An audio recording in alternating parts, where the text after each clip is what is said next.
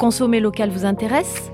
Ce podcast de Sud-Ouest est accompagné par le mouvement hashtag Bordeaux Local, une campagne qui met en avant les acteurs économiques girondins, les établissements, les hommes et femmes qui jouent la carte des produits locaux et des vins de Bordeaux.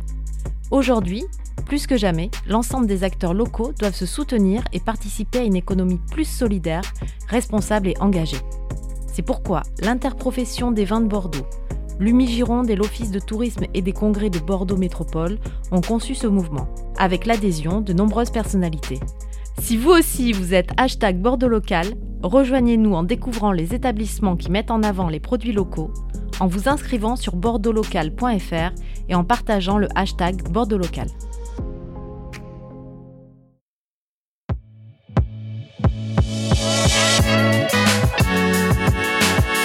Bonjour, je suis Mathieu Hervé. Vous écoutez Les 4 saisons du vin, saison 6. Les 4 saisons du vin est un podcast de la rédaction de Sud-Ouest. Merci d'être là. Bonne écoute.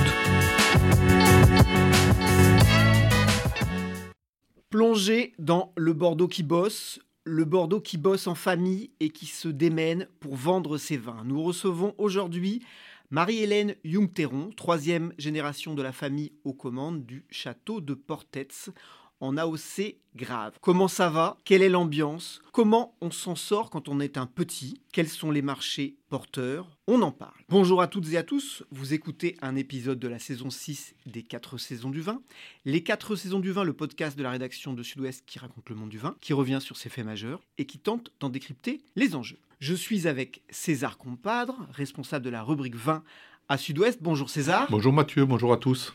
Et nous accueillons Marie-Hélène Jung-Teron. Bonjour Marie-Hélène Jung-Teron. Bonjour. Je vais vous présenter brièvement euh, propriétaire du château donc, de Portetz. Je le disais, vous êtes euh, mariée à Rodolphe Jung depuis 1998 avec lequel vous travaillez.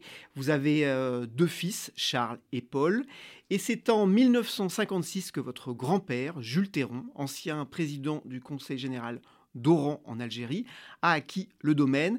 Un domaine qui a été euh, développé on y reviendra par votre père Jean-Pierre, qui était ingénieur agronome de formation. Alors avant de commencer cet entretien, je me tourne comme de tradition vers toi, César. Marie-Hélène Jungteron, propriétaire du château de Portetz. Et j'ai repris en introduction euh, ton expression parce que tu m'avais dit c'est une exploitation familiale type, des gens où ça bosse dur pour s'en sortir.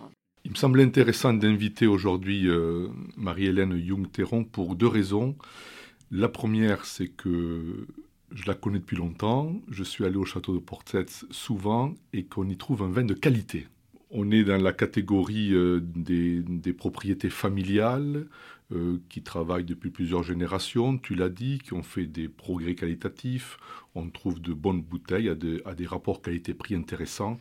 Dans la grande distribution, essentiellement, on va en parler, qui est un secteur euh, qui connaît certaines difficultés. Et puis deuxièmement, la propriété est ouverte à l'onotourisme, reçoit du monde.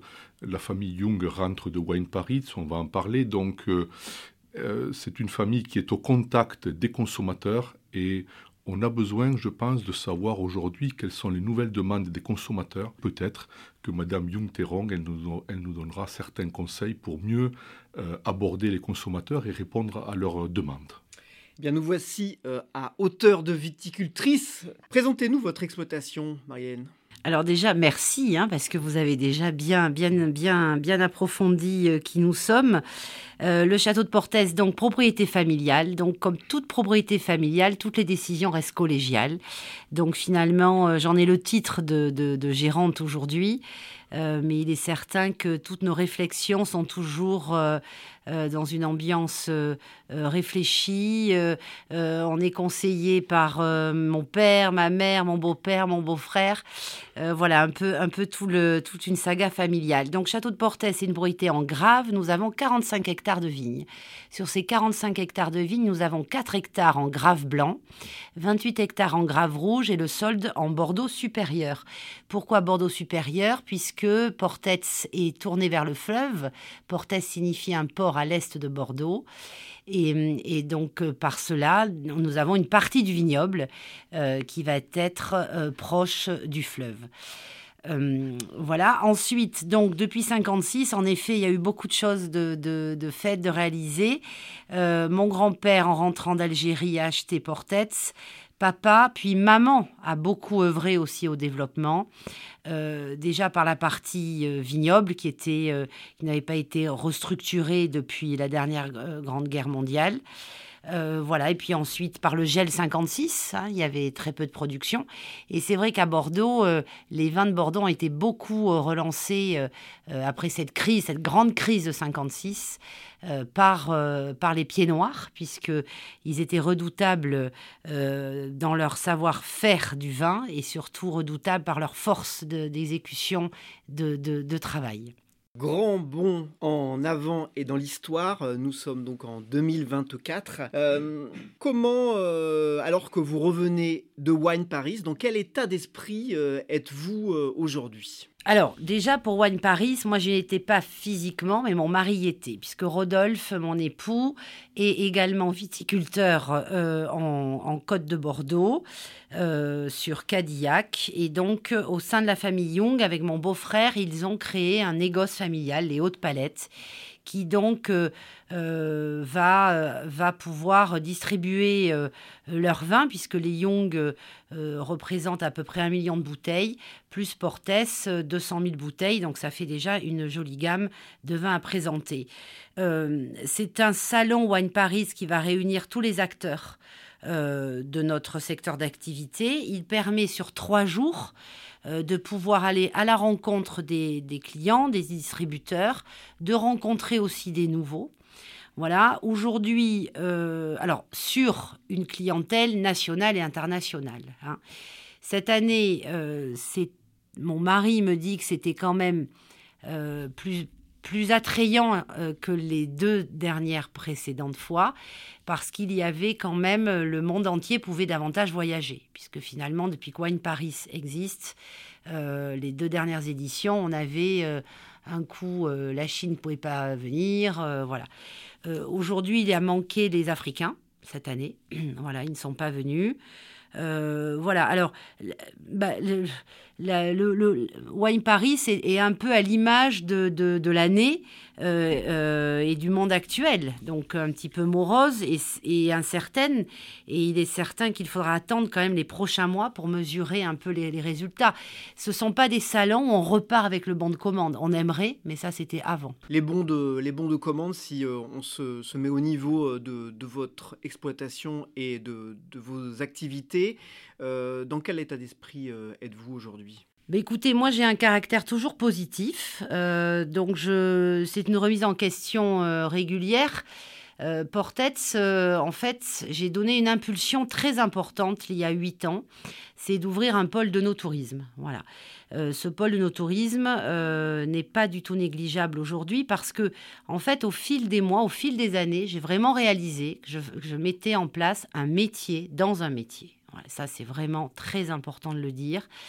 Le no-tourisme va nous permettre d'asseoir une, notoriété et surtout d'asseoir un langage quand on reçoit du monde. D'accord? On va passer le message, on va expliquer nos métiers, on va expliquer les valeurs environnementales. Euh, et donc tout cela va faire un petit peu boule de neige et de visiteur en visiteur, on arrive euh, à, satisfaire et, à donner euh, euh, du sourire aux gens. Euh, et vous arrivez à dégager un chiffre d'affaires de votre activité Alors, on dégage un chiffre d'affaires, euh, c'est pas le meilleur. Hein euh, parce, alors, point de vue comptable, ça c'est toujours un peu affolant parce qu'avant d'amortir les travaux, etc., par rapport au nombre de visiteurs qui viennent dans l'année, il va se passer encore peut-être plusieurs, plusieurs années. Mais en revanche, aujourd'hui, oui, il y a un chiffre d'affaires qui couvre. Euh, voilà, mais ensuite, il y a ce chiffre d'affaires qui est vraiment pas palpable. C'est ce côté marketing, communication où on va pouvoir passer euh, l'idée, euh, cette, idée qui va être forte et, qui va, qui va peut-être réconcilier aussi nos consommateurs. Euh, qui, qui finalement, toujours dans le souci, dans le souci, on va dire, des, de cette médiatisation un peu contre, contre les vins, nous donne peut-être une mauvaise image, tandis que là, finalement, ils se rendent compte qu'en poussant les portes, en ouvrant les portes de l'onotourisme du château de Portes, on, on, peut donner, voilà, on peut raconter nos histoires et on est authentique puisqu'on vit sur ces propriétés, donc il y a beaucoup d'âmes. Et vous pensez qu'il y a une, médiatisation euh, des vents contraires contre, contre le monde du vin aujourd'hui, d'une manière générale? Alors, euh, moi, je, moi, moi, je pense que oui. Hein, euh, disons, disons que alors, c'est pas Bordeaux qui a fait une mauvaise euh, manipulation, mais on va dire que c'est quand même euh, tous nos bien-pensants parisiens et européens hein, euh, qui étaient forcés à prendre conscience, qui ont forcé un peu à prendre conscience de nos productions viticoles parce qu'on nous a demandé d'être enfin, de faire passer le message de notre responsabilité, qu'on soit écologiquement durable, mais en occultant que le monde extérieur ne se donne pas les mêmes euh, règles. Les normes que l'on nous impose en France sont beaucoup plus drastiques et, n'existent pas sur le reste du monde. Voilà. il est là le vrai déséquilibre aujourd'hui. C'est parce que on produit cher on devient de moins en moins compétitif. Euh, donc le résultat est qu'on est en perte de vitesse euh, dans notre fonctionnement par rapport à ben, l'écart prix. L'écart prix, justement, euh, c'est une bonne transition. Vous, vous étiez et vous êtes toujours particulièrement présent en grande distribution. Quelle est la température là? Avant de venir à la grande distribution, je voudrais quand même dire que économiquement, on est un peu comprimé entre deux pôles oligarchiques. D'accord? Il y a d'abord la problématique des fournisseurs. Les fournisseurs, qui sont-ils pour faire du vin? Il y a le verrier, le cartonnier, le tonnelier, les produits phytosanitaires, les matériels agricoles, qui, eux, se sont concentrés depuis quelques années pour rester à 2-3 par activité. Et donc, c'est eux qui dictent aujourd'hui leur prix. Ensuite vient les clients, comme la GMS, hein, française, qui va représenter à peu près 70% des ventes de vin euh, en France qui regroupe à peu près 4-5 acheteurs qui, eux, imposent leur prix d'achat. Vous voyez, donc on est un peu en format voilà, sandwich. Or que c'est, elle, est là la difficulté, parce qu'au milieu, on est 4 à 5 000 viticulteurs, hors cru classés, qui, qui, se battent pour, euh, pour, euh, pour survivre. Vous avez pu augmenter récemment, des, vous avez pu faire passer des hausses euh, auprès de, vos clients et notamment de la grande distribution ces dernières années ou pas alors, du tout euh, Alors, j'ai été très contente parce que euh, j'ai pu réussir à passer des hausses en 2022. Et hum, ces hausses ont été à peu près maintenues sur 2023 et sur les négociations 2024, pas du tout. Ils ont, ils m'ont imposé une baisse. La grande distribution. La grande distribution a imposé une baisse de prix pour maintenir les lignes. Euh, voilà, avec Et du coup, c'est votre, votre, marge qui est, qui est, à la baisse. C'est la, la, marge qui est à la baisse. Maintenir une ligne, c'est maintenir un volume. Hein, aussi en grande distribution. Euh, Portet, c'est un segment prix entre 8 et 10 euros. Donc aujourd'hui, euh, la barre des 8-10 euros est, est encore euh, acceptable ou disons, on peut peut-être la prévoir peut-être un peu plus régulièrement sur la bouteille du dimanche. Elle est plus tolérée. Euh, en revanche, euh, j'ai dû baisser les prix, mais là, au retour de ce que j'entends et de ce que mon, époux m'a communiqué sur euh, les volumes de foire au vin, là, je suis très, je suis pas contente parce que, en fait, sur les dernières foires au vin, sur, non, sur, sur, la préparation des prochaines. moi, moi, maintenant, là, si vous voulez, les négociations 2024 se passent en décembre jusqu'en janvier puisque le gouvernement avait demandé à toute la grande distribution de, euh, de gérer euh, euh, avant le 31 janvier. Donc les négociations sont faites, sont actées. à partir de là, on se voilà et, on a un retour qui n'est pas à la hauteur des volumes qui devraient être lissés et absorbés par rapport à un produit qui est Château de Portes, qui a un taux de destruction qui est, euh, qui est très dynamique. Le taux de destruction, c'est en fin de compte la ligne de vie pour un temps donné sur un produit par, euh, par semaine, sur une grande distribution. Donc le taux de destruction est, vraiment euh, très réussi sur Portes. Donc aujourd'hui, oui, j'ai un peu de colère de voir que j'ai dû baisser un prix. pour maintenir une ligne et en fin de compte, je n'ai pas le volume qui est donné. Mais vous êtes, vous pouvez pas faire autrement finalement. Je ne peux pas faire autrement je n'ai pas la force aujourd'hui euh, euh, de dire, bah, écoutez, non, euh, je vous impose une augmentation. Et non, non, c'est eux, c'est eux qui, règnent. On est dans une séquence justement d'actualité où on entend une, colère des agriculteurs. On entend aussi à Bordeaux une crise, on en parle très souvent à ce, à ce micro. César, comment tu, tu observes cette en fait, ce que dit Madame Jung-Terron est, très important parce que la plupart des viticulteurs sont pris dans un étau. En fait, c'est ça que vous avez décrit. Et c'est vrai que cette hausse des coûts de production, bouteilles, bouchons, barriques. Les fameuses matières sèches. Les fameuses matières sèches, comme on dit dans le, monde viticole. Depuis deux ou trois ans, les, les, hausses sont palpables, chez les verriers aussi. D'ailleurs, de grands verriers qui ont fait d'excellents, d'excellents euh, bénéfices. Je m'étais intéressé aux bénéfices des verriers il y a un an ou deux, ils sont extraordinaires, ce qui ne leur a pas empêché de, de, de faire passer des hausses importantes de bouteilles. Et de l'autre côté, la grande distribution, qui est effectivement le premier premier euh, créneau sur lequel sont vendus les vins en France et, les vins de Bordeaux également. Donc, euh, même si Madame Young fait assez peu de vrac, j'imagine, alors qu'on on, parle beaucoup dans nos colonnes de, la crise du vrac, euh, finalement on est dans les mêmes problématiques, ça veut dire que globalement les tarifs sont à la baisse, quoi. les cours sont à la baisse et vous devez compresser vos marges, mais j'imagine qu'il y a des limites.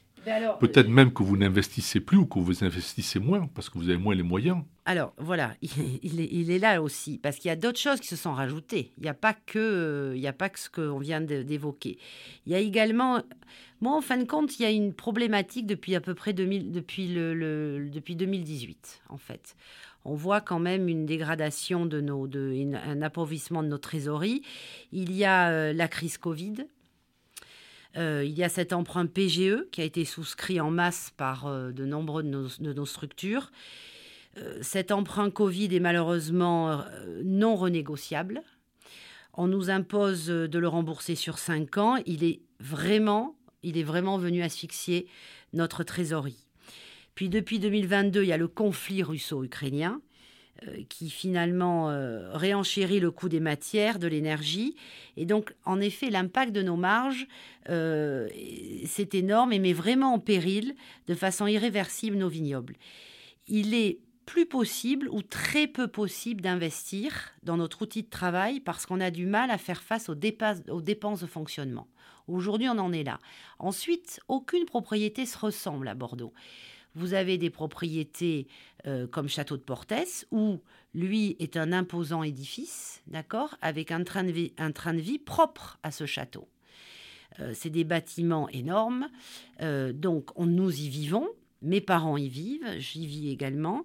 une partie du personnel, donc un train de vie de chauffage, électricité, et, et, ça c'est incompressible. Des frais fixes très importants. Frais fixes de plus en plus importants et avec un grignotage de plus en plus important de nos marges.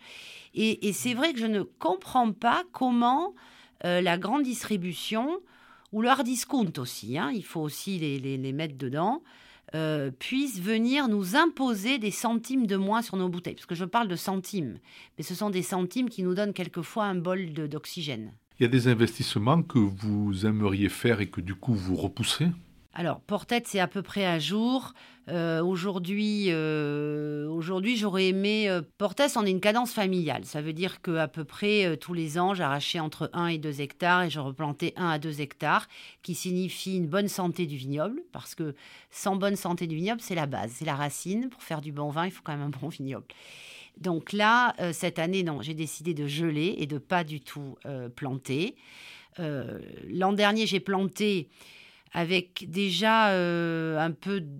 Je n'étais pas convaincue de bien faire parce qu'évidemment, on plante pas, on paye pas les factures cash. Hein, c'est à chaque fois par. Euh, on souscrit quand même un emprunt avec des taux d'intérêt, la banque. Hein, on peut pas dire que ça aussi, ça nous aide. Euh, voilà, c'est fortement impactant aussi pour nous. Donc cette année, j'ai décidé de, geler tout investissement J'ai encore au moins 2-3 hectares à arracher, des vignes qui, ont, qui ont leur âge. Maintenant, mais pareil, j'ai pas, j'ai pas arraché parce que tout ça, c'est des coûts aussi dans l'arrachage. Donc, j'ai remis ça à l'année prochaine en espérant que, que, tout ça soit stabilisé et qu'on revienne un peu plus sur une sérénité et sur un langage, un langage entre fournisseurs, clients. Euh, avec une, quelque chose d'équitable. On va continuer justement, on parlait du langage fournisseur-client, et il y a un autre langage qui est très important, c'est le langage à destination du consommateur. Et là-dessus, euh, Marie-Hélène Young, vous, vous êtes vraiment une hétérodoxe, comme on dit. Il m'est souvenir de, de lire que pour vous, il n'y a pas de règle et on peut mettre sa bouteille de vin rouge au frais. Je réitère euh, haut la main ce que j'ai dit et je l'assume. Il faut complètement désegmenter euh, euh, la tradition pour boire un, verre de vin. Et, moi maintenant, d'ailleurs dans mes visites auprès des, personnes, je leur dis, mais buvez le vin quand vous en avez envie, avec les mets que vous avez envie, ou même quand vous en avez envie. Et c'est vrai que pourquoi l'été, on est forcément formalisé obligatoirement sur le blanc et le rosé. Moi, j'adore le rouge. Et quand il fait très chaud, euh, les rouges sont peut-être un peu plus fatigants euh, par ce degré alcoolique qui est naturel hein, dans nos vins. Et, donc, euh, moi, je le bois frais et je vous avoue, sur certaines de mes cuvées, je, rajoute des, glaçons. Donc, écoutez, que ça déplaise ou, que ça ne déplaise pas, j'assume complètement et, et regardez comme je me porte bien les glaçons dans du rouge Mathieu formidable.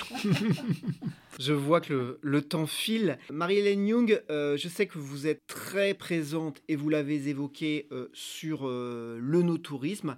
Alors qu'est-ce qu'on qu'est-ce qu'on pourra découvrir cet été? Alors cet été, nous avons déjà deux jolis programmes. Nous avons le Magico Défi. Le grand rendez-vous des sorciers le 25 mai, c'est un événement acte 2 que nous réalisons. Euh, avec l'agence événementielle Animea. Et ensuite, le 27 juin, euh, nous organisons un after work euh, avec une très belle artiste qui vient mettre ses œuvres pendant trois semaines au château de Portès. Eh bien, rendez-vous donc au château de Portetz. Je, peux rajouter une petite chose?